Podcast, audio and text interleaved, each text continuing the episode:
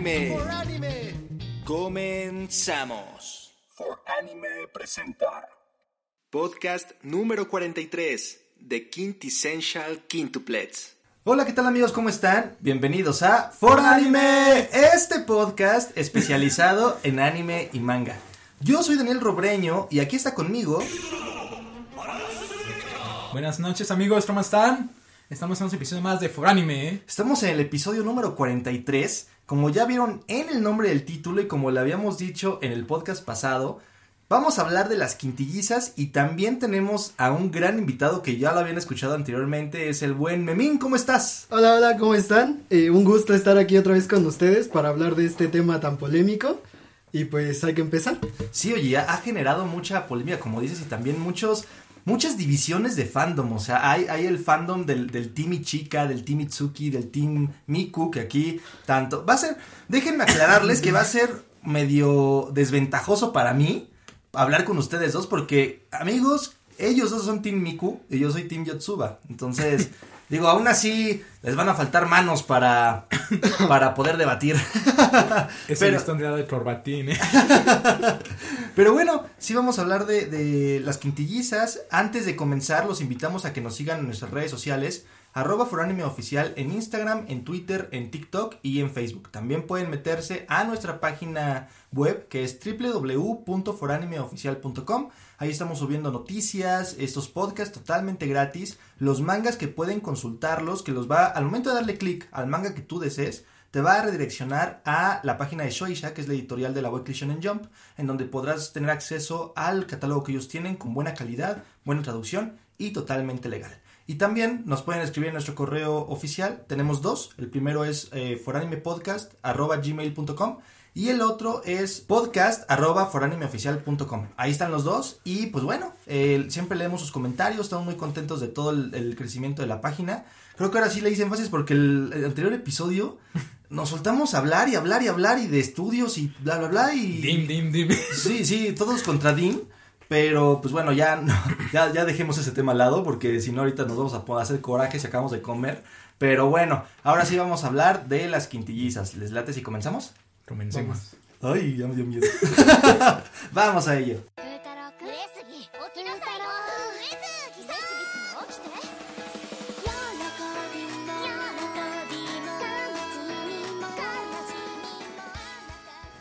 Pues bueno, Welsh Dragon, ¿cuál es el opening que estamos escuchando ahorita? Es Gotomu no Kimachi. Eh, es- está muy bueno, ¿no? ¿Qué piensas, Memín? Eh, siento Es- que activa. Es muy bueno, sí, sí. eh, Sí. te llena como de alegría y todo eso, sí, sí. Sí, fíjate que este, este anime que se llama Gotobun no Hanayome, en japonés, ¿qué significa? Eh, bueno, en- eh, serían las novias sintéticas. La traducción así literal, Ajá. ¿no? Ok, ya aquí en, en Latinoamérica las conocemos como las quintillizas y en inglés The Quintessential Quintuplets, ¿no? Entonces, pues realmente estamos, es un género tipo harem, comedia romántica y totalmente, o sea, vemos al protagonista rodeado de puras morras, oye, pues el sueño de todos, ¿no? Casi, casi. Y pues bueno, eh, también conocida como habíamos dicho de Quintessential Quintuplets, eh, pues fue escrita por... Neji Hanaroma. Ujú. Hanaroma. Esta serie está recapitulada en 14 tomos de manga. Inclusive cada volumen... Lo que me gusta de este manga es por cada tomo viene la imagen de una de las quintillizas. Órale. Oye, pero entonces son nada más 14 tomos. Ajá, porque los primeros cinco son las imágenes de ellas. Ajá. Y los siguientes tomos, bueno, hasta el 10, corresponden a las mismas quintillizas, pero ya con el vestido de la novia. Uh, ¿Y los últimos cuatro? Eh, corresponden a Futaro, a Raika, y al el último, que es el trapdoceavo, es a la novia que se casa con Futaro. Sí, es cierto. Justo acaba de salir hace unos días la portada del 14, ¿no? Ah, sí, la versión full color que va a Ah. salir en Japón. Exclusivamente malditos No, japoneses. bueno, igual no, no te preocupes, la podemos pedir de este por diferentes plataformas y Amazon. Amazon, eBay o lo que lo que ustedes consideren, pero oye, es bien interesante porque justamente esta la primera publicación del manga fue el 9 de agosto del 2017. O sea, es, es reciente, o sea, no, no tiene mucho tiempo. Y el- la última publicación fue el 19 de febrero del 2020. Entonces, pues igual es, no es una serie tan larga, pero pues, tiene carnita para unas buenas temporadas, como ya lo vimos. Hace poquito, ¿qué tiene? Como un par de semanas terminó, semana. Una semana. Una semana. Ay, ay, ay, siento eterno los días y las quintillizas. Es que aparte llegó el final donde acababa toda la temporada de invierno. Y pues sí se te hace eterno porque de repente tienes una semana sin Sí, ya ver no- muchas cosas. los jueves ya no son iguales. Desde Ya aquel solamente son jueves. Ya solamente son jueves. Pero sí, y bueno, el, el anime fue por el estudio Tesca Productions. Y pues la verdad a mí me gustó. Bueno, esa creo que fue la primera temporada. Sí. La segunda temporada fue de Biburi Animation Studios. ¿Y a ustedes qué les pareció el cambio? Mm, eh, no es malo, eh, la animación sigue siendo muy buena, es, es fluida, eh, no se notan tantos detalles, pero el downgrade que le dan a las quintillizas sí te duele, o sea, sí dices como... Masacraron a mis muchachas. eh, sí, es correcto. Sí, claro. Porque, sí, seamos sinceros, también una de las partes por las cuales eh, te pueden atraer es por cómo es el diseño de, la- de nuestras quintillizas, ¿no? Y de, del- de cómo se ven, pues, y también de cómo son, ¿no? Es como el combo perfecto. Son, si tienes tu duda de a qué elegir, todavía tienes esas cinco opciones para elegir, ¿no? Y aparte, todas son muy bonitas. Eso es lo importante. ¿Algo quieres decir? Sí, eh, que de todos modos, a pesar del downgrade, yo creo que más bien fue nada más como en, en su póster inicial, porque no sé si ustedes lo notaron, eh, a lo largo de la temporada la animación es idéntica a la primera, o sea, en el contorno del cuerpo o no sé, ciertos detalles que tenían cada una, eh, los, los vuelven a ser similares a la primera y yo creo que eh, ese primer póster que nos enseñaron fue para evitar ciertas críticas que tenían miedo a- hacia el, el mismo estudio. Sí, yo creo que sí, porque creo que supieron como llevar la batuta al otro estudio y creo que todo fue muy bien. Desconozco las razones, si fue por a lo mejor un cambio de, de giro o a lo mejor el estudio no pudo animar, no sé si ustedes sepan. Igual cualquier cosa, si ustedes saben, por favor escríbanos en los comentarios, igual no, no lo hicieron mal. Y fíjate que a mí me, est- eh, cuando a mí me la recomendó mi Wells Dragon, justamente dijo, oye, pues la quiero ver porque vi que subía memes y memes y memes y dije, wow, creo que está muy buena y efectivamente este, a mí me gustó mucho. Y lo que a mí me dio mucha risa fue que cuando estaba viendo, ves que te aparecen como eh, saltos en el tiempo luego, ¿no? A final del episodio que se está casando o entra a la iglesia y literal te muestran a la, a la personaje, ¿no? Y yo dije, ¿cómo ya te la están mostrando? Pero dije, ¿a qué güey estoy? Las cinco son iguales, ¿no? O sea, da igual que te la muestren, o sea, no sabes quién es, ¿no? Bueno, si leíste el manga, sabes quién es, pero bueno. Ah, bueno, sí, y, y de eso vamos a hablar el día de hoy. Entonces, pues vamos a comenzar. Ya dimos más o menos un, un contexto de, de quién lo escribió, cómo se llama el opening, el estudio de animación, el manga y todo. Y pues bueno, ahora sí vamos a lo bueno y a lo sabroso, que es agarrarnos a quintigolpazos, ¿no? a ver, quiero empezar. Igual escriban en los comentarios qué team son. Son Team Nino, Team Ichika, Team Itsuka, Team Itsuki, ¿no? Team Itsuki, Team eh, Yotsuba o Miku, ¿no? Son las cinco. Entonces, escríbanos en los comentarios qué, cuál es su, su preferida. Pues, ¿quién quiere comenzar a hablar por... A ver, uno, ¿cuál es su preferida? ¿O con quién les gustaría que Futaro se quedara? Y ya, igual no, no hay tema aquí. Bueno, aquí hago un stop.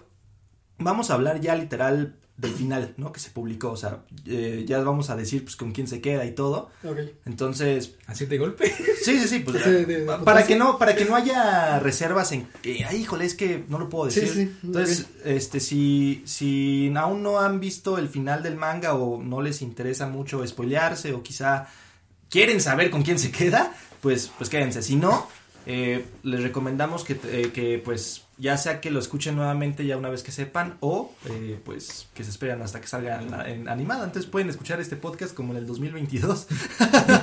Pero bueno, ahora sí, la pregunta que les quería dar es, ¿por qué? Que expliquen quién es su favorito, con quién se, de- eh, se debió de haber casado Futaro y este, ¿por qué? ¿Quién quiere iniciar? ¿Memín? Si quieren, Pues Dragon. Y, mira, a mí, mi personaje favorito de las cinco es Miku. Eh, ya lo hemos hablado bastante, ya lo hemos discutido. Y vuelvo a lo mismo. eh, creo que el desarrollo de ese personaje era directo a que se quedara con Futaro. No importaba a lo mejor si la persona que conoció de más pequeño era otra de las quintillizas. Yo creo que el desarrollo que iba llevando, el querer cocinar cuando no era su fuerte, el esforzarse tanto en la escuela, eh, no sé, ciertas cosas que va haciendo y los detalles que le va dando a Futaro, eh, eran para que se quedara con él. Mm. ¿no? Entonces, esa es mi razón principal por la que Miku es mi favorita, es toda su evolución, toda, Ajá. digamos, como su historia. Y lamentablemente hasta ahorita en el manga no, no, no es la ganadora, pero creo que Debió serlo. para debió ti. serlo, sí, sí. ¿Tú? Bueno, ya saben mi respuesta, ¿no? bueno, yo soy partidario de Team Micro. Ajá. Y igual opino lo mismo que Memo, creo que es uno de los personajes que a lo largo de la historia, tanto en el anime como en el manga, presenta un desarrollo bastante grueso. Y mu- muchos discuten de que, bueno, Miku es por eh, su crecimiento se debió a, pues, es una sumisa, o es por esto, o por aquello. Pero muchos atinan a que, bueno, Yotsuba, sin ofender, A ver, a ver, cuidadito con la pierna. Lo asemejo como un tabú, como que dicen que, ah, bueno, el amor de la infancia no es el que debe de ganar. Pero si no le das un buen desarrollo, una buena firmeza a lo largo de tu historia, realmente ese enlace o ese clic entre esos dos personajes se rompe. Porque la noche a la mañana eh, ocurrió este, como que ese unión entre Futaro y la persona, el personaje de Yusuba. A- Aunque, bueno, ahorita ya que lo pienso, o sea, que, que sí te pones como a analizar toda la situación, creo que Yotsuba no tiene esa evolución de personaje simplemente porque no lo necesita. Porque creo que es auténtica desde el principio, o sea, desde que conoce a Futaro desde pequeña hasta donde llega a la meta, que es casarse con él y todo eso, creo que es auténtica, o sea, es la que lo hace reír, la que primero a lo mejor en forma de broma o no expresa sus sentimientos, entonces yo de intento ser lo más neutro, realmente creo que Miko debió haber ganado totalmente, pero sí pienso que Yotsuba no le dan tanto desarrollo porque se mantiene lineal a como es. Entonces, esa es mi opinión hasta el momento. Sí, y, y ya acabas tu idea o ibas a decir algo más. No. Ah, ah, ya yo. Ah, bueno. Pues ahora sí, pues aquí tenemos a dos, dos versiones eh, realmente muy similares. Yo, fíjate que ahorita que lo mencionas, siento que sin duda, no sé si la, eh, el anime, porque yo no he leído el manga, pero igual me lo estabas diciendo, que se centra muchísimo en el desarrollo de Miku, ¿no? Pero como que le quiere dar, como que nos quiere meter una idea, este, con toda la intención, sin que nos demos cuenta de que te vayas con Miku. O sea, porque evidentemente no es lo mismo si te están mostrando todo el tiempo como esto, ¿no? Estos actos de que a lo mejor está aprendiendo a cocinar para Futaro, que es, es, es la, la- es la chica que a la que evidentemente le cuesta más trabajo decir lo que siente, expresarse con, con los demás, eh, principalmente con Futaro, y que realmente como tenemos una... Yo soy totalmente Team Yotsuba, ¿no? Pero yo desde el inicio yo le decía a mi Wells Dragon, es que a mí, yo Daniel, Daniel, a mí me gusta la personalidad de Yotsuba, o sea, yo soy más afín a, a- a una Yotsuba o en cuestión de personalidad si me preguntan qué busco en una chica, ¿no? Quizá también pueda ser eh, Miku en el aspecto de, como, no sé, como que siento que su personalidad igual me atrae eh, hasta cierto punto, pero no tanto como Yotsuba. Tienes toda la razón. eh, le digo a Memín que justamente creo que de las que menos hay una un desarrollo mostrado como tal es Yotsuba, pero es que desde el inicio ella es muy es, es genuina con sus sentimientos, es auténtica y por eso también a mí me, me gusta mucho. Tú comentabas acerca de que cae como en el cliché de que se queda con el amor de la infancia, ¿no? Yo, fíjate que es muy curioso porque aquí hay de dos. No sé si de pronto se, se aferró a la idea de la niña y decir yo quiero estar con ella a pesar de que conoce a las demás quintillizas o dos realmente la que el que la chica que lo hace ser a él eh, sentirse lo más cómodo sentirse bien consigo mismo en compañía que lo que lo haga quizá reír o que esté con, con él sea Yotsuba y por eso hubo esa afinidad no sé si no sé qué opinan ustedes que si fue ayuda del guion o realmente sí es está como te digo al guion con este cliché de que mencionabas o si realmente sí hubo un desarrollo junto con Futaro. Yo cuando lo pones en frío, creo que es más la segunda que dijiste. No creo que sea el poder del guion al final, porque, o sea, Yotsuba es muy abierta con él. Desde el principio es la que más quiere ayudar. Eh, hay veces que es un poco torpe con él y todo ese aspecto, pero creo que es más la segunda parte. Aparte, y Yotsuba, no es cierto, Futaro, y en un capítulo donde según conoce a la niña eh, que ya creció y que se cae del lago, creo que a partir de ahí se rompen lazos de decir, es a la que yo quiero. Mm. O sea, de decir, este es mi verdadero amor.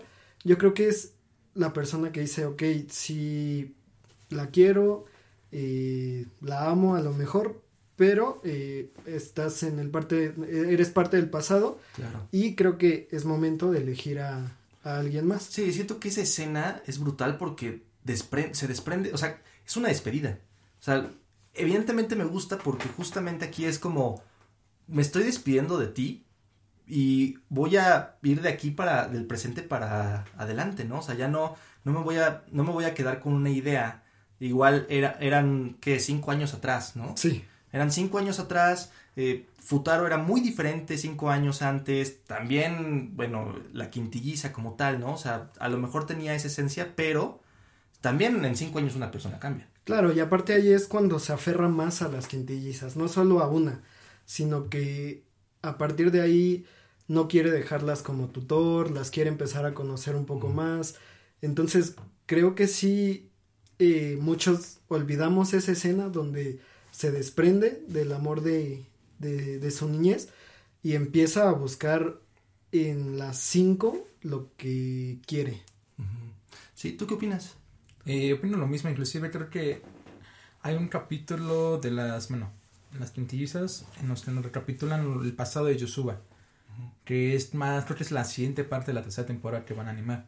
Y ahí vemos una, bueno, una Yotsuba muy diferente a la que nos pintan en la serie. Eh, vemos una Yotsuba que intenta diferenciarse de sus hermanas. Y en ese, en ese lapso de tiempo vemos la muerte de su mamá rana, que la que toma el nombre de la pequeña Sí, sí, niña. Me acuerdo de que me dices el nombre de la niña rana. Eh, y aquí vemos una Yotsuba que intenta ser diferente a sus cinco, a sus otras cuatro hermanas. Y entonces en- empieza su símbolo favorito, el listón. Mm. Pero también sus otras cinco hermanas estaban cambiando. Itsuki con la estrella, Nino con sus poletas, Ujú. Ichika con sus aretes y Mikro con sus audífonos. Y como dice este memo, es- está no es cierto, eh, creo que en Futaro encuentran a cinco algo que le gusta de ellas. Sí. Y se ve un capítulo en que están todas juntas, la cita, y le dice, ¿saben qué? Me gustan las cinco. Se las avienta así, tal cual. Y las cinco quedan así, ¿pero qué? Órale. Hola, Lu- Ajá, ¿y qué pasa? Y Futaro dice, bueno, no sabré a quién elegir, pero deben el tiempo, ¿no? Pero me gustan las cinco. Es que yo creo que a lo mejor la, la mujer perfecta, entre comillas, porque nadie es perfecto, ¿no? Pero para Futaro, o sea, ajá, la unión de las cinco, ¿no? O sea, una, una sola, eh, las, la personalidad de todas en una, o las cualidades y cómo son, pero pues evidentemente no, o sea, tiene que, que elegir a una. Ahora también a mí lo que cuando estaba viendo la serie me causó un poco de conflicto es... Entiendo que sí tienen una- un amor entre ellas, son, o sea, se aman, evidentemente te lo dejan plasmado en la serie, o sea, es un amor este, de hermandad muy fuerte. Por otro lado, eso a mí se me hizo curioso, cómo fue que realmente, a pesar de que se aman y todo, sí luchaban por, por como su, por su, por su amor, ¿no? Por este chavo. Entonces dices, oye, qué, qué open mind, ¿no? O sea, o qué raro, porque usualmente digo, yo nunca he estado en una situación similar. Y como que siento que, no sé si sea también la parte occidental de nosotros, que lo dudo porque ellos son mucho más Cerrados, cerrados en ese ese aspecto. aspecto. Entonces, realmente a mí eso me causó un poco de ruido, ustedes, ¿no? O sea, de- al ver así que eran, son hermanas, pero que sí, a- llegó, por lo menos en la segunda temporada, sí, las, las dejaron claras. O sea, to- a las cinco nos gusta. Ingesu, ¿no? O sea, realmente sí, se lo dijeron face to face. Y de hecho, hay, ay, sí hay un episodio que me gustó, que creo que fue el último, en donde señala a Futaro, pero... Ah, claro. La, la- Pero dice, te- le- eh, como les, les elijo a ustedes. Sí, ¿no? la confesión de Miku que termina siendo incompleta, que para mí es un error ahí, y quitando como el manga y todo, pues como tal personaje termina siendo un error porque no, se le pero- avienta al final. Pero, pero la cachó perfecto este Futaro. ah, claro, sí, no, Entonces, no está tan... Estuvo bien porque esta Miku bajó el, el balón super padre porque pudo reafirmar su lazo con sus hermanas Y sí se le pudo declarar a Futaro, por lo menos sí la cachó este güey. Si no, pues está igual de güeyes que nosotros, ¿no? Pero sí la cachó, estoy seguro, ¿no? Porque creo que hasta se va alejando y dice, "S- creo que entendí qué me quería decir, ¿no? Pero como que se pone contento Futaro de verlas unidas a las 5, ¿no? Sí, inclusive creo que hay un capítulo, bueno, en el capítulo de la primera temporada, eh, cuando Mikuru está hablando con Ishika, eh, intenta decirle que no sean igualitarias, sino que hay que ser justas, no hay que pelear justamente por el amor de Futaro. Y ella deja claro de que realmente le gustaba y que iba a hacer todo para que fuera de ella. Y es lo que vimos el desarrollo de la siguiente temporada. Intenta aprender a cocinar, intenta regalarle chocolates de para el día de San Valentín. Inclusive Futaro no la capta, ¿no? Pero Sí. creo que ya hasta el, arco de los huevos revueltos es cuando... Ah, qué pendejo, ¿no? Sí. Eh, eh, los chocolates son para mí, ¿no? Sí, creo que esta, esta serie también nos muestra muchos... Es, es tierna la serie, o sea, sí te... Y también cómicas a cierto punto y sí te, te da esa pauta de tener afinidad hacia una, hacia una quintilliza. Para ustedes, si pueden nombrar del 1 al 5 de la mejor a la peor, digo, no es, no es como que haya peores, pero para ustedes, ¿cómo nombrarían ese top 5? Oye, estaría muy difícil. Eh, creo que para mí la primera sería Miku. Ajá, sí, claro. Eh, La segunda sería... Ay, no sé, ahí me la pones muy difícil. Eh, Se me fue el nombre de... ¿Y chica? No. ¿Suki? No, Nino. Nino. Ah, La segunda sería Nino, eh, la tercera sería Ichika, eh, en cuarta posición Yotsuba y creo que en quinta Itsuki. Itsuki siento que es la que más plana en- Se quedó. Sí, El- Te lo decía en el anterior podcast, dije, creo que la, la menos, la que tiene menos pegue con los teams, porque ves que sí está fuerte luego el team, te digo, team eh, Miku, team Nino, como que siento que Itsuki es, es un, no sé, ah, yo siento que se va desvaneciendo al pasar de los capítulos, porque uno cuando empieza a ver la serie dice, no, pues obviamente se va a quedar con Itsuki, es la primera que claro, con la que hace conoce, contacto. con la que tiene como más roce. Y de repente se va difuminando a, a como va avanzando la serie.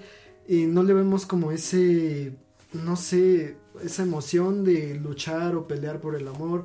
Y le, va- le, le van importando otras cosas, se va enfocando más en ella. Entonces, siento que es como la que más se difumina a lo largo de la, de la De historia. sí, yo opino lo mismo. ¿Tu top? Eh, sería Miku, Nino, Itsuki, ujú. Yotsuba y Chika. Sí, ¿tú por qué pusiste en tercer lugar a Itsuki? O sea, Ah, bueno, tengo Bueno, es que, bueno, igual como vemos, creo que Itsuki a lo largo de la trama ya no, bueno, no es protagonista dentro de la batalla por el hombre Futaro, sino es como un espectador más.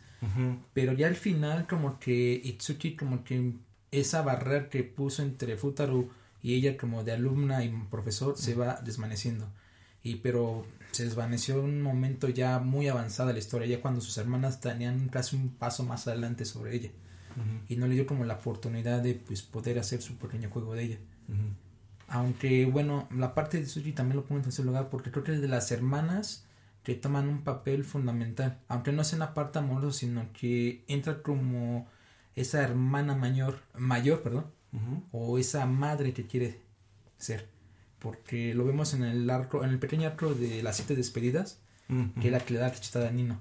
Sí. Porque ahí iba Mika a darle a Nino, Sí. eh, y que no vamos a dar mal, bueno. Sí, sí, Y sí. golpe ya Tsuki, ¡ah! Pero ya más adelante vimos el porqué, porque desde- inclusive en el arco que mencionamos de Yotsuba, vimos ese la muerte de su madre. Y Tsuki desde ese momento, como es la menor, menor dice, voy a ser la mamá de ellas. Y de ese momento lo que hace es pa- el papel de tratar de proteger ese pequeño nido que tienen como hermanas. Entonces, pues, con Futaro, pues mantiene esa distancia. Aunque fíjate que Itsuki, ahora que lo mencionas, igual yo lo, yo, yo la sentí como que igual tenía una personalidad un poco similar a Futaro. O sea, en el aspecto de que ella que quería ser como autodidacta, que quería por sus propios méritos salir adelante. Vimos que, digo, bien, a eso no me gustó tanto, debo de admitirlo, que antes vemos a la foto de este Futaro, por ejemplo, que era como todo desmadroso y Sí, sí, así, totalmente. copita de caballo. Conoce a esta chica y nada más por la quintilliza, ya, se vuelve súper estudioso y digo, Aunque realmente, más que por la chica, creo que el sentimiento que le da a entender de yo te necesito y de que él se sienta útil para las demás personas es el cambio de chip que tiene. No tanto como por el amor, sino porque él al final se quiere sentir útil hacia los demás. Quiere servir de algo, quiere, no sé, no, no pasar desapercibido durante su vida. Entonces, creo que más su cambio es, es el hecho de sentirse útil. Sí, ¿tú crees? Porque sí, justo cuando lo estaba viendo, que mencionaba uh, como el- el- la transición en su personalidad y en hasta su físico, eh, decía como, no, es que... Ah, de hecho creo que hasta su papá se lo dijo y junto con su hermanita, desde que conociste a esa chica, este, te has vuelto así, ¿no? Y él como, no, no, no, pero quizá es, es más a fondo, ¿no? El, as- el aspecto de sentirse necesitado. Sí, porque, jun- bueno, en ese arco, bueno, en ese punto, esa inflexión de Futaro, eh, pues ocurrió un evento importante en él durante el viaje a Kioto que es con su amiga de la infancia. Sí, donde le rompen el corazón por primera vez, por claro. primera vez. Entra el- como en el mundo de los hombres, literalmente. ahí. y él, pues, solamente al ver su amiga más cercana al otro chico, que era igual, no, muy estudioso, muy aplicado, él se pone pues, a reflexionar por qué él, ¿no? Y no yo. Entonces él se separa del grupo y es donde conoce a esta rena. Bueno, así la a de rena, porque así le nombraron las quintillizas. Y al ver, como dice este memo, más que un lazo amoroso, creo que lo que quería era la necesidad de ser útil a la persona o la necesidad de ser útil a la sociedad. Y lo sirve lo vemos cuando intenta ayudar a las quintillizas, ¿no? O cuando estas las cortan de tajo. Dice, "Quiero- quiero sentirme útil para ellas, ¿no? Si Claro. no soy utilidad, ¿para qué, qué- qué hago aquí con ellas, no? Realmente no soy una- un personaje que realmente ayude. Y inclusive creo que lo que malo que tuvo esta temporada, la segunda temporada, creo que fueron unos arcos muy importantes. Por ejemplo, el arco de los exámenes Mm, ujú. finales. Y de hecho creo que el problema que normalmente maneja él en su cabeza es el ya no sentirse útil hacia ellas. Sí. Siempre está pensando, miedo. Claro, siempre está pensando en ya no me necesitan, lo mejor sería que yo me fuera, y no soy lo suficiente bueno para ellas. Entonces, creo que más que nada, sí, el punto de inflexión es ese, que él tiene miedo de ser olvidado, de ser un inútil, de, de no poder hacer algo bien en su vida. Y a lo mejor desde siempre fue así, porque a lo mejor antes era, si te fijas, era el, el personaje que llama más la atención de niño, ¿no? Que siempre está corriendo y la foto y no sé qué. Y luego vuelve a sobresalir con este, este cambio de, de- y esta evolución del personaje, pero ahora porque está en los tops de estudiantes, porque saben que es muy inteligente, porque es, es muy aplicado. Entonces, yo creo que la esencia siempre de Futaro fue no ser olvidado o no ser eh, que no fuera como visto o necesitado pero hasta en ambas partes porque si, hay una hay- evidentemente en ambas partes y en ambas personalidades que fue adquiriendo conforme pasó el tiempo esta esta parte de que sí sobresale realmente Sí, porque incluso en estos últimos arcos de la segunda temporada, él consigue un amigo rival. No, Ujú. no rival amoroso, sino un rival en cuestión académico. sí A Futaro le importan tres pepinos porque él sabe su capacidad y todo. claro Pero al final yo creo que se siente feliz de que alguien lo nota. No, y sabes qué, hasta eso le, le pegó pero en el orgullo, porque, pero no por, no por él, sino porque le dice a las quintillizas que dice por ustedes él está bajando su, su desempeño y pues qué clase de profesor tienen, ¿no? Ah, Entonces dice, voy a, voy a hacer que pasen el examen y voy a quedar entre los tres mejores, bueno, entre los diez mejores estudiantes de, de Tokio. ¿no? Es Sí, que sí. esa escena está. Bueno, hubiera quedado más épica porque esa escena lo dijo enfrente del papá de las quintillizas. Ah, ¿en serio? ¿En el Sí, manga? En el manga. Y cuando vi Uh. esa le dije, no mames, se tiró el tiro. Porque dijo, no voy a quedar dentro de los 10 primeros. Dentro, seré el número uno del examen. Y luego dicen, no, Futaro, tranquilo, piensa las bien las cosas. Di, di algo realidad. Sí, Y- por eso la, la escena siguiente que es eh, su amigo rival entregándole los resultados al papá, Al de, papá, porque de eran... las quintillizas. Ajá. No inventes. Y en el manga, el papá se le acerca a Futaro y dice: Te reconozco como el mejor de todos. Puedes ir dando, enseñando a mis A mis niñas. Pero Mucho- recuerda el límite entre maestro y alumno y todo. Sí, no inventes. Oye, también aquí hay otro tema importante que vemos a tanto a Futaro como a las quintillizas sin esta figura maternal. O sea, no está. Entonces, creo que también es importante destacarlo porque también están dos personalidades impresionantes, el papá de las quintillizas y el papá de Futaro. El papá de Futaro es a toda dar, desmadre. es, es un desmadre, Muy relajado. muy relajado. En otro lado tienes una, una antítesis del papá de Futaro, que es recto. Un eh, Levi. Y que es un padrastro al final. Ah, exacto, sí, totalmente. Entonces, es como un, más que nada, un quiere ver resultados y un proveedor económico, ¿no? Realmente, no, hasta, bueno, a mí me encantó en la parte del, del anime, no sé cómo haya sido en el manga, que también espero que haya sido épico, cuando está hablando por teléfono y le grita y le dice, o sea, ¿por qué no estás viendo por tus hijas? O sea, casi que se le dice imbécil, creo que se lo dijo, o sea, dije, wow, o sea, aparte ahí te das cuenta que no solamente ya hay un interés de profesor a alumno, sino que realmente sí se preocupa por ellas y dice, oye, no solamente todo es dinero, o sea, necesitan a alguien con quien apoyarse. Y creo que también un rasgo más de las quintillizas para tener ese apoyo de Futaro es esta falta de padres, ¿no? Y buscan, y creo que encuentran en Futaro a, a alguien con el cual pueden contar y con el cual se pueden apoyar. ¿no? Sí, alguien que, que en verdad se preocupa por ellas, ¿no? Que ve y que cuando se enojan es el primero en estar ahí tratando de unirlas.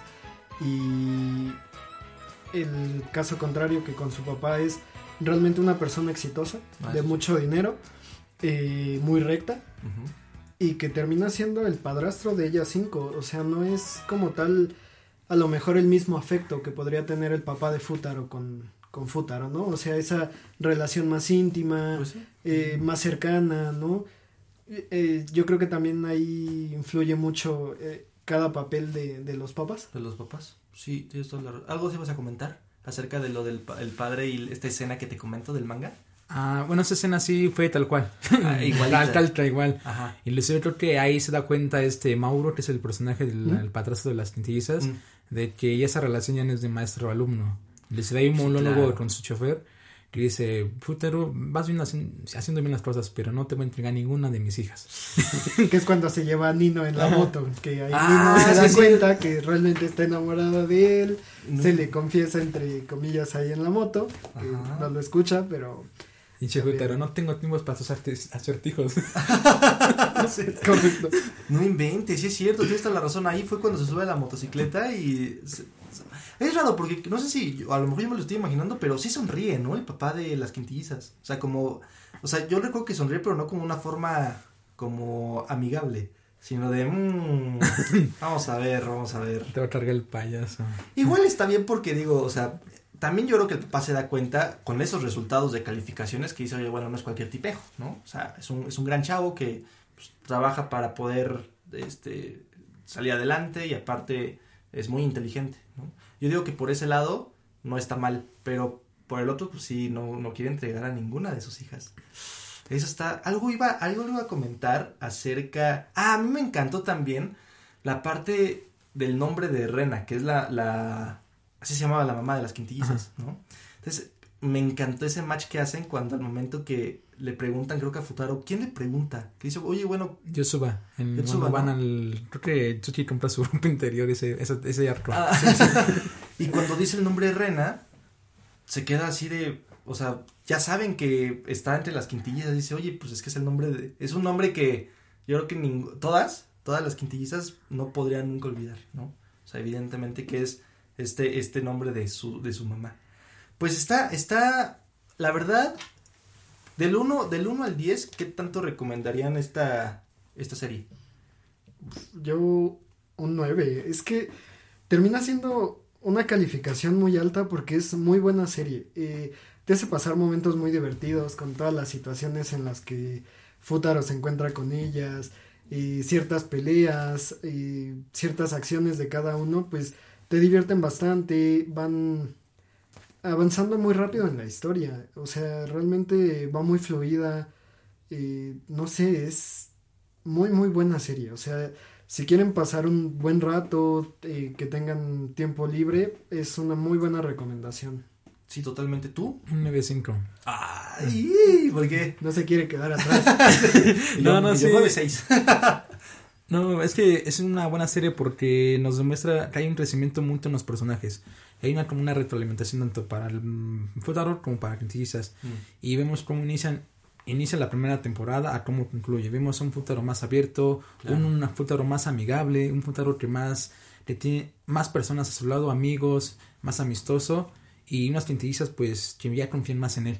Y obviamente ya confían más en sus forma de ser y forma de desarrollarse dentro de la forma académica. Sí, cierto que de cierta, de cierta forma se complementaron, ¿no? Había cosas que le faltaba a las quintillizas. Esta a lo mejor como eh, el sentido de responsabilidad de poder entregar pues, trabajos, tareas, exámenes, eh, esta, esta parte un poco más cuadrada de Futaro, pero por el otro lado Futaro se acaparó pues, partes de, las cinco, ¿no? O sea, que sea social, que sea más abierto, hasta con sus sentimientos, porque también vemos a un Futaro que después de literal de esta de este encuentro amoroso de hace cinco años, yo, yo lo que pude percibir fue que se cerró totalmente a nuevas posibilidades. O sea, realmente él siempre guardaba consigo en su libretita la foto y para él creo que era de las cosas más importantes.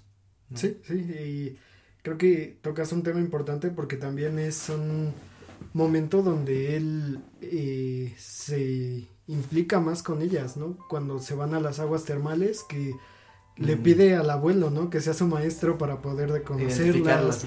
Eh, no sé, que realmente se va dando cuenta de los sentimientos de cada una. No solo Sí. de, de Miku, sino que se da cuenta de, de lo que siente cada una por él, de cuando le están mintiendo, ¿no? En el caso de Ichika y Sí. cómo se porta realmente como un patán con ella y la deja ahí en la lluvia. Eh, sí es una evolución bastante Sí, grande. fuerte también. Fíjate que ahora que lo mencionas, siento que también eso necesitaban las quintillizas, el ser reconocidas, pero por su autenticidad y no porque realmente se parecen, ¿no? Siempre en los equipos están allá cinco, ¿no? O son populares, quizá por... eh, rara vez ves a quintillizas, ¿no? Entonces imagínate, si tú vieras este, a unas quintillizas, a lo mejor en una escuela o en un lugar, dices, ay, güey, son, son igualitas. O, sea, llaman la atención y evidentemente la gente se les va a acercar. Y aparte así como te las pintan, de muy finitas, Esa- guapas. Esa es la pues, segunda. También saben que no son cualquier persona, son eh, vienen de una familia de mucho dinero. Entonces, yo creo que las quintillizas, al ser reconocidas por su autenticidad y por su propia identidad, es lo que también las transforma y las ayuda a crecer. Vemos a Miku, o sea, a mí me encantó esa escena cuando están en el, en el hotel, bueno, literal en el lugar del abuelo, Sí, sí. y que piensa que es esta Itsuki y- o esta Ichika, no sé, creo que piensa que es alguna de las dos y pues se pone muy triste, pero solamente por la manera de caminar de Miku. Dice, oye, espera, ¿tú eres Miku? No, no fue precisamente por, por manera de caminar, o sea, le, le Por manos. otros atributos, pero bueno, creo que... lo quise dejar así, pero bueno, ya pervertidos. No, no, es que uno no es pervertido, realmente... Pero eh, qué buen contexto es. Futaro es, es Bueno, cuando pues- se empieza a dar cuenta, ¿no? Que, que pues a Miko a lo mejor la va a reconocer por otros Por atributos. otros atributos físicos, ¿no? No, Bueno. no tanto físico, sino también llevaba su expresión o su famoso... No, eso sí fue meramente físico. Cuando se regresa caminando, No, no, perdóname. pero ve- vele las manos, cómo va apretándolas. Es la única persona, que- una única que aprieta las manos en puño. No, no, pero enfocan realmente... Ah, bueno, sí, no enfocan bueno, las manos. Bueno, bueno, bueno, uno que se persina con Mirko y vio las manos y nosotros... Sí, todos vieron. No, Ay, Dios mío. Bueno, es, fanservice. ¿eh? bueno, eso es a lo que me refería, ¿no? De, quitando todas esas cuestiones este, físicas, sí, sí la reconoce, ¿no? Por este atributo. Pero, digo, igual al momento de preguntarle, ¿eres Miku? Eso para ella fue... Wow, o sea, Fue como decirle te amo. ca- casi, casi, ¿eh? Porque hasta se puso muy feliz, muy, muy feliz. Ay, pues, Claro, que ahora una incoherencia realmente del anime es cómo no te las vas a, a diferenciar cuando el cabello es diferente, o sea, totalmente, ¿no? ¿sabes como... qué, creí? boom. Y el bueno, moño, dime el moño. Sí, sí, sí. Siento que es una idea loca de mi parte, ¿no? Porque también me hice esa misma pregunta. Dije, no, no sé, quizá en, en- ante los ojos de Futaro y de toda la escuela y de todo ese universo de las quintillizas, están iguales. Pero para nosotros poderlas identificar rápido, viendo nosotros espectadores del anime, te ponen esas diferencias. Te dices, ah, pues es Miku, no sé qué. A lo mejor estoy mal y si pues digo, a lo mejor muy inteligente Futaro, pero está bien güey con para ubicar a la gente, ¿no? Digo, pero tenía que ser así. Si te ponían a las cinco quintillizas iguales, no, hasta el- para, para el espectador iba a ser un pedote. Sí, O sea, iba a decir, oye, ¿con quién está hablando? oye, a lo mejor quizá pasada la, la segunda temporada dirías, ah, ya las ubico bien, ¿no? Pero porque ya sabes las personalidades. Pero en una primera, en, en una primera, primer acercamiento con la serie, pues yo sí que creo, creo que a todos nos hubiera sacado de onda. Como Eh, diría Tsuki, con amor se puede todo, ¿no? Entonces, no mames, Tsuki, no. Sí, realmente siento que se podría prestar a... Yo creo, esa es la teoría que yo tengo, que quizá para los ojos de todo el universo de las quintillizas están iguales.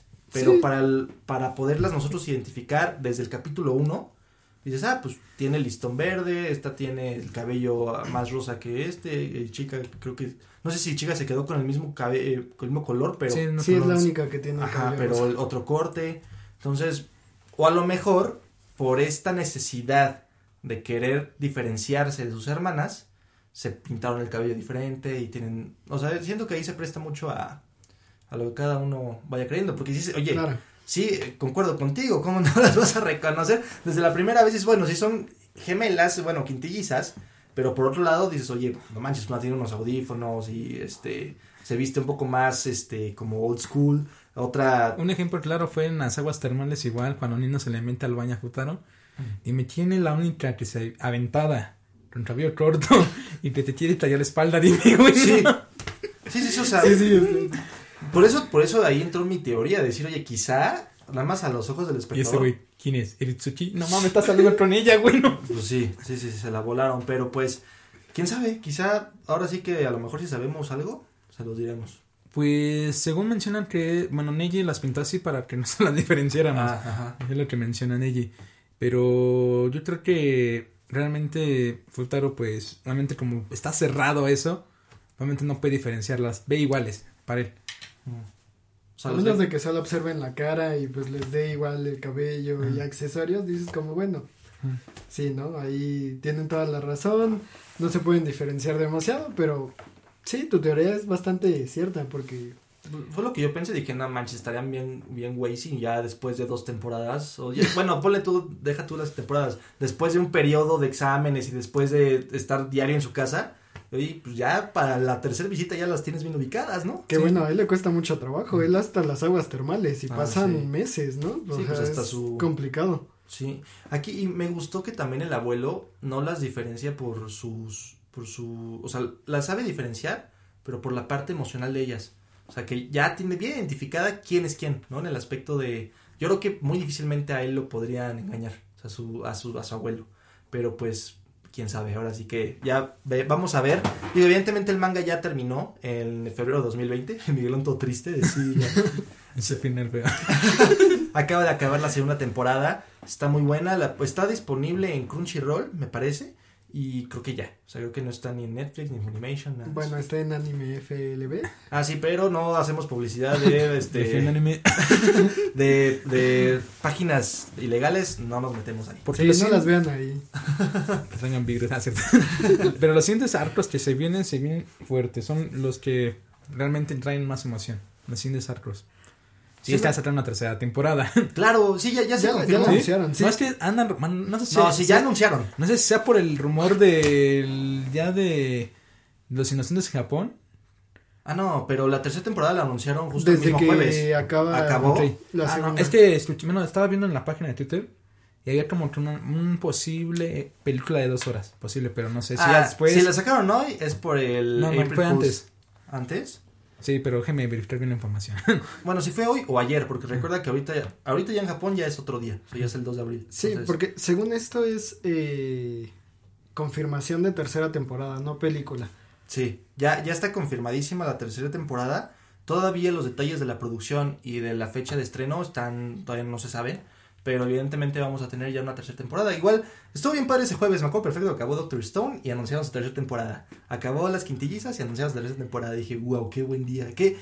Fíjate Salió que es también la noticia de la película de Black Clover. de Black Clover. Que, oh por Dios, no me encantan eh, que saquen películas, Películas, porque al final terminas gastando más, pero Sí, claro, ¿no? Y aparte lo que comentábamos, que al momento de que saca una película, pues oye, no, no es que te vas a, te la vas a fumar, te la vas a spoilear, así te pasó con Evangelion, porque de Japón a Latinoamérica, de, de mínimo nos tardan unos 5 o 6 meses. que últimamente se han puesto bastante enérgicos en ese aspecto, por ejemplo, de Kimetsu no Yaiba hay muy pocos spoilers como tal de la película. Ah, pero es que se pusieron bien estrictos. Sí, sí, digo, uno ya sabe qué pasa por el manga y cosas así, pero en cuestión de tú ver, no sé, alguna escena de la película, no. es, se pusieron muy estrictos, entonces a lo mejor y esperando que se pongan igual de estrictos, pero que las traigan rápido, eh, que pase con las series que van a tener película, porque van a ser bastantes. Claro, pues ahorita tenemos ya anunciada la película de este Black Clover, la película de Curse by Light de Naruto no Taisei, eh, la película De Jujutsu Kaisen. de Jujutsu Kaisen también ya, ah, que va a ser la, la novela, no, el, el, el volumen cero Ujú. va a estar este, adaptado a película, entonces va a estar bien, es como un prólogo de la historia, va a estar muy interesante. Y pues bueno, realmente hay muchos, mucho, esta buena, esta temporada de que acabó, bueno, no sé ustedes, pero para mí como que ha sido una de las mejores temporadas para ver anime en mucho tiempo. O sea que aca- acabó Shingeki, estaba Doctor Stone. Tú veías en una semana Jujutsu Kaisen, Black Clover, este, tenemos a Shingeki no Kyojin, eh, eh, bueno, a los que les el gusta anime del Boruto, slime. Slime, eh, la- las quintillizas, Rep Zero. Zero, este, Natsu no Taisai, eh, Boruto, tiene One One, Piece. O sea, bueno, son, son grandes franquicias. en- eh, o sea, siento que ha sido. de yo lo consideraría temporadas. la mejor temporada Sí, Pero sí eh, es algo importante que vino después de la pandemia, después de Sí. muchos retrasos, después de una eso, situación ¿no? muy difícil donde conjuntan demasiadas series que son muy buenas. sí, y épicas. O sea, realmente.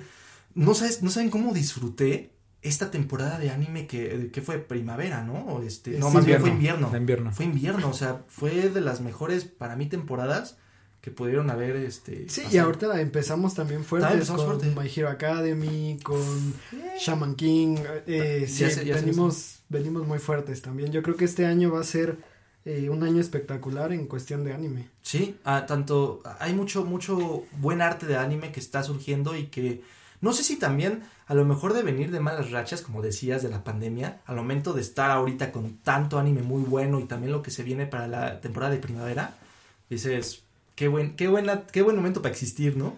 Sí, totalmente, porque aparte tienes un poco más de tiempo yo creo que para verlos. Ajá. Este, y regresando un poco a lo de las quintillizas, perdón, eh, se nos olvidaba mencionar que a pesar de que si se quieren seguir agarrando a quintivergazos en los comentarios, eh, salió un videojuego, ¿no? Ah. Hace poco en Japón, donde vas a tener una ruta con cada quintilliza y el final preferido de nuestro buen amigo Welsh, que va a ser el harem. Entonces, pues no, no quedamos como tristes al final de Sí, todo. eso está padre porque creo que es complicado el momento de tener a cinco personajes que pueden agarrar popularidad. Es difícil elegir solo un final, ¿no? Yo, yo si hubiera sido este Neji, el, el autor de la historia, me hubiera... Bueno, yo, ¿no? Bueno, no sé, Neji a lo mejor dijo, no, esa es mi historia, ese es el final que yo quiero y se acabó, ¿no? Pero bueno, a mí me hubiera gustado, va, voy a publicar cinco finales distintos. Hay Hay- una serie. Se eh, llama Bukutachi. Me, me dijiste que hasta le, le mentaron la madre a... Es este, que hubo un final igual cerrado, eh, bueno, más cerrado abierto, pero te daba alusión de que se con la mejor amiga, pues dije, no, mames, se reveló a repetir aquí. Ajá, sí, Y aquí pues solamente le, le llovieron amenazas al mangaka, entonces ¿saben qué? Al siguiente año sacó las famosas cinco rutas con Fumino, Ogata. Sí, con cada una de ajá, las chicas. Y, creo con que la, la, maestra. ruta- ah, la ruta que más les gustó a todos fueron la Sensei, Ah. la Fuyu Sensei. Creo que la, inclusive el tomo se llama La Reina de Hielo. Oh, pues mira, algo así tu- tuvo que haber pasado, pero pues bueno. Pues al final no lo entregan con el videojuego. O sea, yo creo que eh, también tanta insistencia de nosotros como fandom al final llega Claro. y dice como tengan ya sus finales, déjenme en paz. Eh, Pues eso, tengan- Ya déjenme dormir. sí. Nunca, siempre me llevan amenazas. Pues sí, agradecemos mucho eso y ya pues próximamente va a estar el videojuego. Esperemos que llegue pronto a Latinoamérica. Si es que llega. Si es que, Es que llega. llega. Luego Si eso es no, lo malo, caray. o sea, emularlo. hay un buen de mercado aquí en Latinoamérica y siento que luego o es difícil que, que ellos se den cuenta o quizá... Son clasistas. O, o no sé, porque neta, siento que el, el mercado latinoamericano es muy leal a lo que... el- si le gusta algo, lo sigue a muerte. O sea, es que hay muchas novelas visuales, por ejemplo, Quintillizas, por ejemplo, de High School, eh, no, ¿cómo se llama ese? Ah, bueno, varias como Club Nav, eh, School Days, que tienen sus novelas visuales, Fate, eh, que te dan como finales alternativos o te dan finales canónicos de la historia. Y tú que al jugarlos, pues ya tienes como una mejor idea, una mejor retroalimentación y entendimiento de la serie. Mm. Sí, te ayuda mucho los videojuegos para eso. Pero aparte es, o sea, creo que somos un mercado complicado, ¿no? También. Eh, consumimos también mucha piratería, consumimos eh, páginas eh, ilegales, entonces cierto que siento que también eso a, a las empresas al final como que los desanima un poco. Claro, no, no les das demasiados incentivos económicos, ¿no? Y más por, por, eh, te digo, esta, esta gran oportunidad que hay mucha, sí, de poder cliquear dos cosas y ya tienes todo el link de la película, ya tienes todo el link de una serie o de un manga. ¿no? Sí, somos muy bipolares porque justamente lo hablaba con Mónica. eh, Ah, un saludo a Moni Ried- Riedelbath. Sí, un saludo. Eh, lo hablaba hace poco y le comentaba lo del Conchiwa Fest. Eh, a mí me ha tocado que muchas veces las salas estén llenas, los boletos eh, totalmente vendidos. Claro. Entonces, somos muy bipolares. Así como podemos hacer lo mejor, somos capaces de lo peor, de no Pero voy a pagar para ir a verla ¿Sabes al qué? cine. Bueno, eso sí. Pero ¿sabes qué? Yo, por ejemplo, lo que ahorita yo he sentido, sí, he- he- estoy pagando mis plataformas y estoy con- contento y la calidad es buena y traducción y lo que quieras, ¿no? ¿Qué sucede luego con el manga? Por ejemplo, eh, siento que no hay mucho... Si hubiera, por ejemplo, una aplicación como del mismo Manga Plus, que es de, de Shueisha, ¿no? Que es de la editorial. Si dijera, oye, por, no sé, 3 dólares o 5 dólares vas a poder tener acceso a los tomos digitales o algo así, sí lo pagaba, pero no hay. O sea, literal, te puedes meter a leer los mangas en, esa página, en Manga Plus, que también es una aplicación, pero haz de cuenta que te da los primeros tres eh, capítulos y luego los últimos tres que han salido y sí te, te los sigue actualizando, pero oye, en el Inter, ¿cómo le hago? No hay una plataforma como tal este legal hasta cierto punto o que haya un, una este que le des una remuneración económica para que te dé mangas. No hay tienes que buscarlos pues ya sea en Facebook o en internet. Eso es lo que a lo mejor yo sí me puedo quejar. Oye si hubiera lo consumo así porque no hay de otra y también no, no me quiero perder las historias. En cambio si tú sacaras una, una aplicación en donde a lo mejor se pague cierta cantidad como una, una plataforma de streaming de anime sí lo pagaba y, y feliz, ¿no? O sea, pero el punto es que hay, luego hay muchas cosas que por a lo mejor la distancia de, de Latinoamérica a Japón, evidentemente, digo, ahorita ya con la, con la globalización es más sí. sencillo, pero igual estamos del otro lado del charco y siento que también tienen muchos sus ojos pegados en Japón y Que sería buena oportunidad para voltear a ver acá. Realmente un manga es más difícil de traer, o sea, es eh, más trabajo, bueno, no sé si más trabajo, porque también la animación es muy, muy complicada, Sí. pero creo que también todo el tipo de impresión Eso y sí. cuestiones así hace que se dificulte la llegada. Eh, tienes un buen punto en que pueden ser digitales, ¿no? Y pagar y al final se siguen teniendo sus ganancias y todo, pero creo que, no sé, allá les gusta más lo, lo físico, ¿no? Les gusta más tener el tomo en Sí, sus claro. manos. No, fíjate que a mí, a mí también, o sea, a lo, o sea, evidentemente no, la economía no me da para comprar todos los tomos, ¿no? O sea, sí te puedo pagar una suscripción Maldita cada, cada, cada mes, pero oye, ha sido una tengo mi colección de mangas, no son muchos, pero es trabajo honesto. O sea, realmente es, es aquí en, en- por lo menos hablo en mi país, en México, si es complicado estarte gastando, que lo, lo- el promedio está en 100 pesos o un poquito más, digo, oye, tienes a One Piece que tiene, ya, ya va a llegar, a- o creo que ya llegó a su tomo 100. Imagínate. Dices, mil oye, diez mil. Sí, o sea, dices, oye, 100 por, por 100, dices, oye, échale. O Diez sea, mil eso, eso, 10 mil bolas. Oye, eso es el, el salario de alguien ya con trayectoria laboral y que le ha ido bien, porque el, pro- el salario aquí en México es, pues no, no es tan alto, ¿no? El Sí, promedio. claro. Entonces dices, oye, pues evidentemente... Sí, no, digo, No ya son suelditos de 20 mil, 30 mil pesos, ¿no? Es un poco, ¿no? como, bueno, Sí, o sea, es una locura. Digo, sí, yo tengo mi presupuesto de cada mes, ¿no? Así unos dos tomitos o lo como vaya pudiendo, pero sí quiero estar actualizado de lo que pasa. Evidentemente, digo, sí los quiero comprar y los quiero tener en mi colección, pero pues oye, quiero estar actualizado de qué está pasando. Digo que México, bueno, relacionado al tema que estamos hablando, es un gran mercado. Sí. Por, esto, por ejemplo, con Isha Fest están primero las películas aquí porque México las consume. Porque es un público que realmente hay animes como ejemplo, Kimetsu no Yaiba, Violet. Inclusive cuando tuve la oportunidad de ir a ver la película de Konosuba, igual confirmo como memo, había personas sentadas en las escaleras, las salas estaban a reventar. Órale.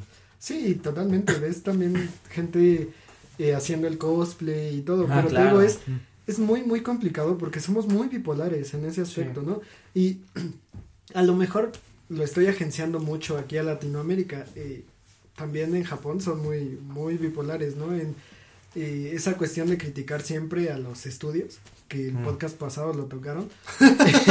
Muy duro. Pues realmente eh, eh, los, los atacan mucho, ¿no? Eso ya de llegarles a, Amenazas no sé, muerte. amenazas de muerte, Claro, dices sí, como eso, eso también es... O, O sea, por favor, ¿no? directamente. Que no, que no se nos olvide el límite de, de que estamos viendo un anime, una ficción, ¿no? Claro. O sea, y de que aparte todo el trabajo que llevan más de 20, 100 personas, que muchas veces es día y noche, día y noche, y que por no sé, si poniendo en ejemplo, Shingeki no Kyojin, eh, la animación con los titanes era en Mm. CGI, no que era para más rápido sacarlo, pues al final es estar agradecidos, porque gracias a ese esfuerzo, aunque no se ve bien, seguimos consumiéndolo. Claro. No, y fíjate que también ahí, ahí te pones a comparar, ¿no? O sea, una cosa es a lo mejor reclamarle a, a, una a un estudio que quizá ya desde la temporada pasada lo ha hecho pésimo, que es Natsu no que ahí sí te dan Otra vez. otra vez. Asco. Es que ¡Asco! no, realmente, o sea, no lo voy a tocar rapidísimo porque ya hablamos demasiado del anterior podcast. A compararte con las quejas de los de los fans de Shingeki, dices, oye, pues Mapa lo está haciendo fenomenal, ¿por qué te quejas de eso? O sea, también tenemos, como dices, te concuerdo contigo, tenemos que ser empáticos con, con el estudio y tenemos que ser empáticos con, no solamente son robots trabajando, son personas que te quieren traer la mejor, o sea, las historias que tú ves plasmadas en el manga, te las quiere traer como tú te las imaginabas en tu mente y mejor. y la mejor experiencia y Claro. que no se nos olvide que muchas veces los estudios no están solo con un anime, ¿no? Y en caso de Mapa que, que fue súper atacado y que desde el intro de la nueva temporada Ah, sí. no, o sea, lo, lo, lo asquearon y todo y ahorita ves a todos eh, La, la, la, ¿no? cantando la, canción y o sea, que, que no se nos vaya esa congruencia, ¿no? Sí, de decir, no es el único trabajo Shi- Shingeki, o sea, al final la animación, te digo, quitando el CGI, porque a mí sí no me gustó, porque se ve un poco lento, se ve un poco Sí, falso. Es que como que quita, quita la paridad de estar viendo algo animado algo con computadora. Claro, pero ve la animación eh, y los detalles que ponen en los ojos, en las caras, o sea, te transmite todo, Claro. todo lo que necesita transmitir. ¿no? Totalmente Y de acuerdo. hablando de, de muy buenas eh, animaciones, Jujutsu, que fue de mapa, Lo hace espectacular. La Al neta final, fue, creo que de, los que he visto, literal, o sea, de todos los animes que he visto, Jujutsu Kaisen, para mi gusto, ha sido el mejor anime que he visto en animación. O sea, era, era un espectáculo para mí verlo. O sea, cada capítulo decía, qué, es- qué, qué padre, o sea, lo disfrutas. Neta, y próximamente vamos a hablar de Jujutsu Kaisen, entonces también estás invitado por si quieres venir a, a platicar de Jujutsu Kaisen. claro, Y este, también vamos a hablar de Shingeki no Kyojin, también estás invitado junto con Moni, aquí vamos a, se va a armar el debate de qué, qué, qué son, son Team Paradise, Team este, Team este, Marley, vamos a hablar de eso y más. Ahorita ya se nos acabó el tiempo, pero pues fue un buen episodio, me gustó cómo abordamos los temas de las quintillizas, un anime muy recomendable que te va a divertir, que, que te va a... Son personajes entrañables, entonces te la vas a pasar muy bien viéndolo. Y aparte, pues eh, tiene, tiene este estilo como romántico, medio haré, medio de comedia. Entonces, si tú buscas algo así, te la vas a pasar a todo dar. Entonces, pues bueno, ya para irnos despidiendo, pues otra vez rapidísimo, los invitamos a que nos sigan en las redes sociales, arroba foranime oficial, en Instagram, en Twitter, en TikTok y en Facebook. Estamos subiendo mucho contenido divertido solo para ustedes. También nos pueden, eh, pueden entrar a nuestra página web www.foranimeoficial.com en donde están esos podcasts, está también las, notici- las noticias que estamos subiendo con- cada semana y también eh, unos mangas disponibles en donde al darle clic al que tú quieras leer te va a redireccionar a la página de Shueisha que justamente es la que hablábamos del Manga Plus en donde vas a poder ver con mejor calidad, buena traducción y también eh, pues totalmente legal estos, estas últimas emisiones de manga, ¿no? Y pues ya por último nos pueden escribir en, nuestros dos correos. El primero es foranimepodcast.gmail.com y el segundo es podcast.foranimeoficial.com. ¿Algo que decir, Memín? ¿Algo que decir, Wells Dragon? yo sí, muchas gracias por la invitación y espero estar en, en siguientes podcasts. Claro. Y muy emocionado porque el día de mañana sale el último tomo de Shingeki no Kyojin. Ah. ya sale el final. Sí, claro. El día 9. Eh, Ya, ya Ah, estamos, cierto, ya cierto. Estamos, ya, pues literal, que a unas horas, ¿no? De que salga el- Claro. el, episodio. Ah, sí. Entonces, pues, justo va a abrir pauta este último episodio que se abra la caja de Pandora y hablar de todo lo que va a acontecer. Hay muchas teorías, hay... De hecho, es bien curioso porque esta es de las... Muchas veces llegamos ya al final de una serie, pero ya... Aunque falte un capítulo, ya sabes qué va a pasar, ¿no? Ya sabes a lo que va, o dices, bueno, ya nada más falta esto, esto que pase, y ya. Aquí con Shingeki no sabemos. sí, O sea, hay mil y un teorías, Exacto. hay mil y un eh, cosas por resolver. Entonces, Entonces, me hace que Isayama va a tener que pagar psicólogo a medio mundo, ¿eh? Con esto. Vamos a ver qué sucede. Pero- mira, mientras no muera Eren, y para mí sería un buen final, ¿no? Siento que si lo termina como el tomo pasado, me va a quedar a deber algo. Pues esperemos, vamos a ver unas horas qué sucede. Va- vamos a estar súper pendientes para darles las mejores noticias de, de, de Foranime de Shingeki no Kyojin. ¿Algo que decirme, Welsh? Ya para Pues terminar. se emocionó por el último capítulo de Shingeki, a ver si no es un Yaki Ano punto- 2.0. Realmente se necesitaría dos psicólogos para entender esos finales. Sí, eh, está, está, está tremendo. Sí, muchos dicen que como que está tratando de transformar su shonen a un seinen. Y vamos a ver cómo termina, creo que espero que sea de alguna manera. Pues bueno, esperemos que próximamente hablemos de, de Shingeki no Kyojin. Eh, ya podrán saber después cuál va a ser el siguiente episodio de podcast, pero por lo pronto espero que les haya gustado este episodio. Hablamos de las quintillizas y pues bueno, ya todo bien. Gracias Mimín eh, por, por haber venido. Esta es, este es tu podcast y aquí eh, te vamos a recibir con los brazos abiertos. Y pues bueno, Muchas gracias. eh, gracias a todos y, Y hasta la próxima.